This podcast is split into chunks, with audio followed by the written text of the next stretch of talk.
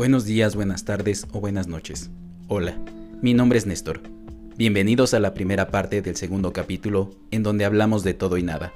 El día de hoy tenemos un invitado de La Cola del Diablo, obra de teatro presentada por parte de la CUT UAMX.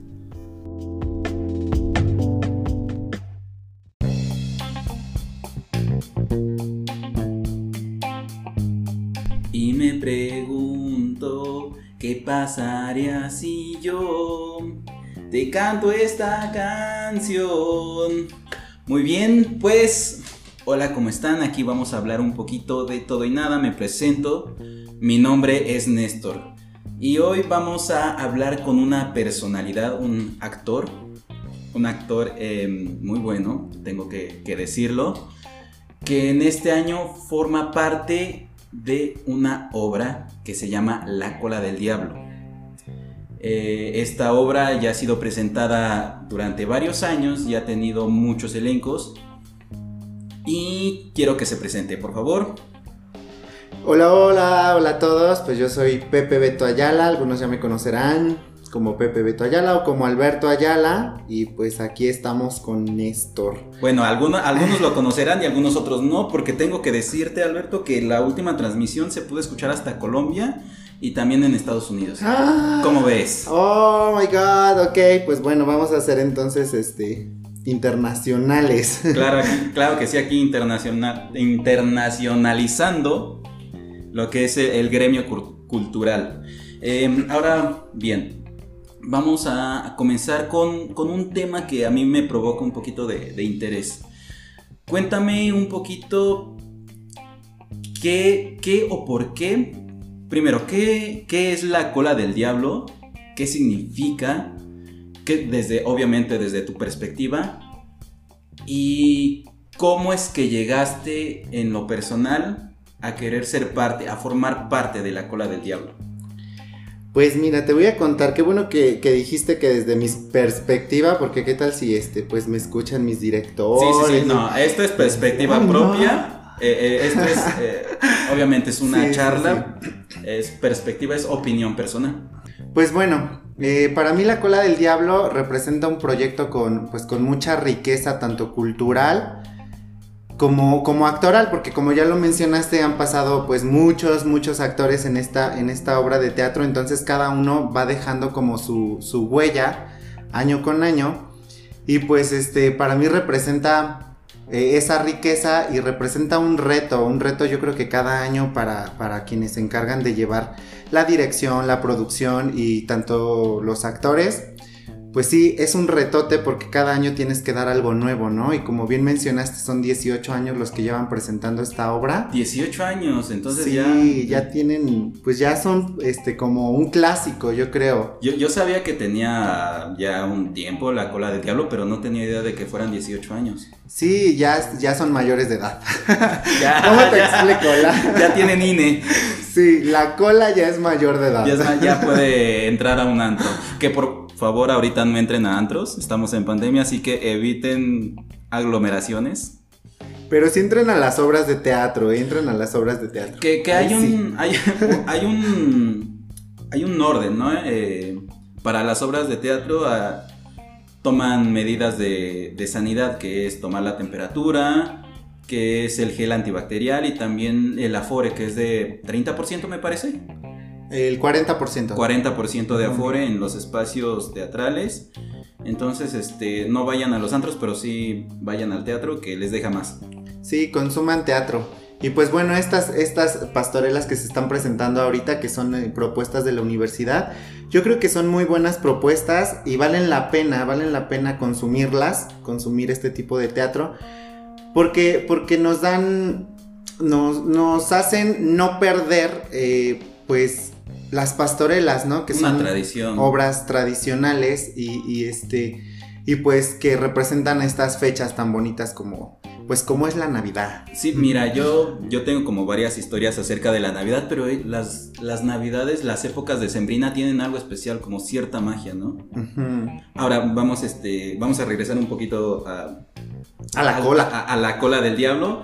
Me decías, este, estar en la cola del diablo representa un reto para todas las personas que están alrededor. Nada más mencionar, la cola del diablo se presenta o se va a presentar en el Teatro Universitario de Los Jaguares por parte de la Compañía Universitaria de Teatro. Entonces, este, nada más para que quede bien el dato de, de, qué, de dónde y por qué. Y vamos a, a la siguiente pregunta. ¿Por qué o cómo llegaste a la cola? ¿Cómo es que llegué a la cola? Del diablo, por supuesto. Ah, obviamente, no, porque sí, Hay que aclarar, amigo, hay que aclarar. Sí, sí, no tenemos nada en contra, digo.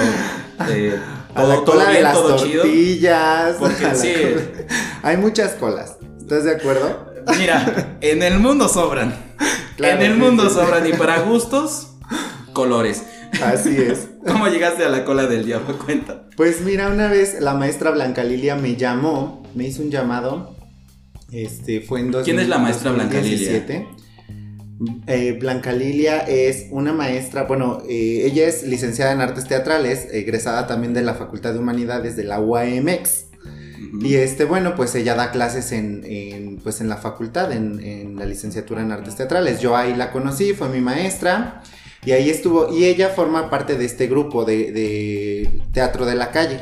Ella es de las, de las directoras, productoras, creativas, etc. etcétera. La cola del diablo es nacida en teatro de la calle. En teatro de la calle, exactamente.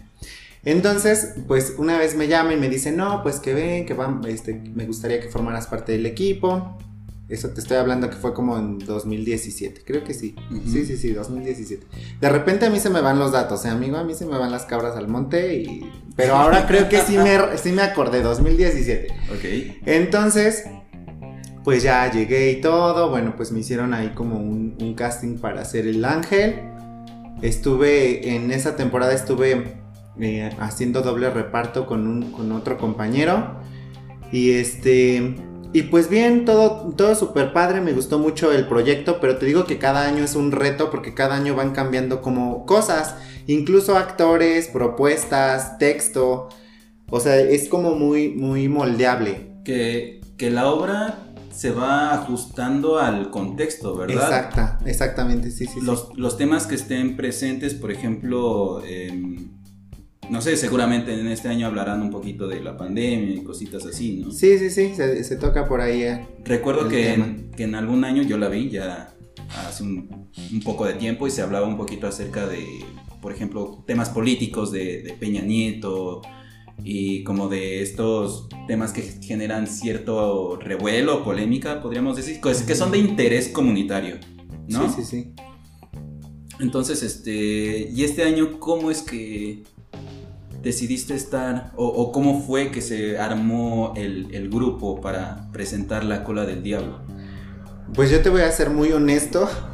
Yo la verdad cuando llegué el equipo ya estaba formado. Este año ya, o sea, yo, yo llegué cuando el equipo ya estaba formado.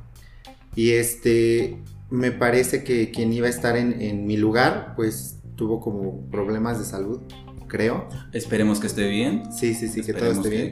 Creo que sí está bien porque yo ya me lo encontré, ya lo vi todo sanito. en una fiesta ya. En una fiesta ahí, este, con mucha gente. Eh, que eh, eh, ese es un tema, ¿eh? Como de las, las personas que no sucede siempre, pero sí hay como unas personas irresponsables que dicen, ah, no, es que me enfermé y suben fotos de una fiesta.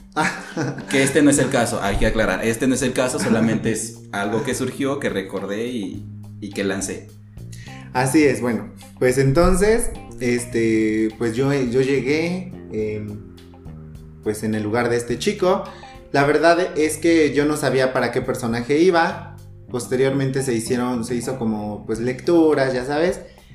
Y este, y pues ya finalmente quedé con, con el personaje de Nicolás. Esta vez voy a ser Nicolás. ¿Quién es Nicolás? Nicolás es uno de los pastores, es el abuelito eh, de Gila y Bato. Y bueno, pues ahí voy a estar. Ya la edad, amigo, la edad. La edad, amigo, pues es que a esta edad ya, pues una, a uno le dan pues, personajes ya pues, de acuerdo a lo que ya, aparentas. Uno ya no puede ser niño. El cansancio, no, pues no. Las ojeras ya no son gratis y eso te da personajes, ¿no? Exacto, así es. ok. Ahora, algo que me encantaría preguntar, ¿cómo ves desde tu perspectiva? ¿Por qué? Primero, primero con esta pregunta. ¿Por qué hacer teatro en tiempos de pandemia? Yo ah, sí, continúa, continúa, continúa, Yo creo que, que tanto todos los artistas, yo creo que eh, pues vivimos de eso, ¿no? Y no, y no me refiero a que vivimos de, de que nos mantengamos económicamente de eso, sino nos llena, nos llena el, el, hacer teatro, nos llena el hacer este, pues música, nos llena el bailar, entonces yo creo que, que el seguir haciendo lo que te gusta, ya sea en pandemia o no en pandemia, pues siempre te va a llenar, siempre te va a mantener eh, pues bien anímicamente, ¿no? Emocionalmente te va a mantener bien. Entonces ahora imagínate a todas las personas que están encerradas, que consumían teatro, que les gustaba el teatro, que asistían presencialmente al teatro, pues ¿por qué quitarles algo que también les gusta? O sea, porque eh, también hay personas que consumen y que les gusta mucho consumir, ¿no? Entonces, pues yo creo que, no solamente es como pensar en nosotros, en, llenar esa necesidad que nosotros como artistas y creadores tenemos, sino también en, ese, en esa otra persona, en esas otras personas que están del otro lado como espectadores y que están esperando verte, que están esperando ver tu trabajo, que ya te conocen, que, saben lo que se presenta en los teatros. Entonces, pues es eso, es llenar necesidades tanto personales como, pues, como sociales también, ¿no? Y aparte, pues yo creo que es este, pues una oportunidad también para acercar a, pues a muchas personas que, que tal vez no conocían, que no, que no saben del teatro, que no, porque aún así hay, hay pues muchísima gente que no sabe que se hace teatro aquí en Toluca, ¿no? Sí. O sea que tal vez pasan aquí por, no sé, por el Teatro de los Jaguares, que es como el más vistoso, ¿no? De la universidad, pues. Este, y dicen, ah, un teatro. Mira, yo te voy a ser sincero. La primera vez, ya con las remodelaciones del teatro, cuando llegué, pensé que era un café. o, algún otro lugar. No me pasó por la cabeza que fuera un teatro y eso es también un tema muy importante. Cómo las personas, la comunidad en sí, no conoce qué es lo que tiene en, en donde vive. Eh, hay muchísimas personas, y también lo he visto, em, que les hablo de teatro y no saben. No saben que hay un teatro, no saben que hay propuestas. Y también lo que dices de, por qué hacer es, es algo interesante, porque ahorita se han hecho cosas de manera virtual, teatro virtual, pero pareciera que no es suficiente, sino que se necesita este contacto con la otra persona, estar en, el lugar, que muchas veces es complicado porque pareciera que la tendencia es salir menos de casa para cumplir con las responsabilidades o con eh, los momentos de ocio desde la, desde, desde la comunidad de la casa, que es pagar servicios, que es ver em, streamings, que es pedir comida, ¿no? Entonces, esta tecnología, esta, este mundo virtual, pareciera que, que nos facilita las cosas, pero tiende a ya evitar el contacto con otra persona.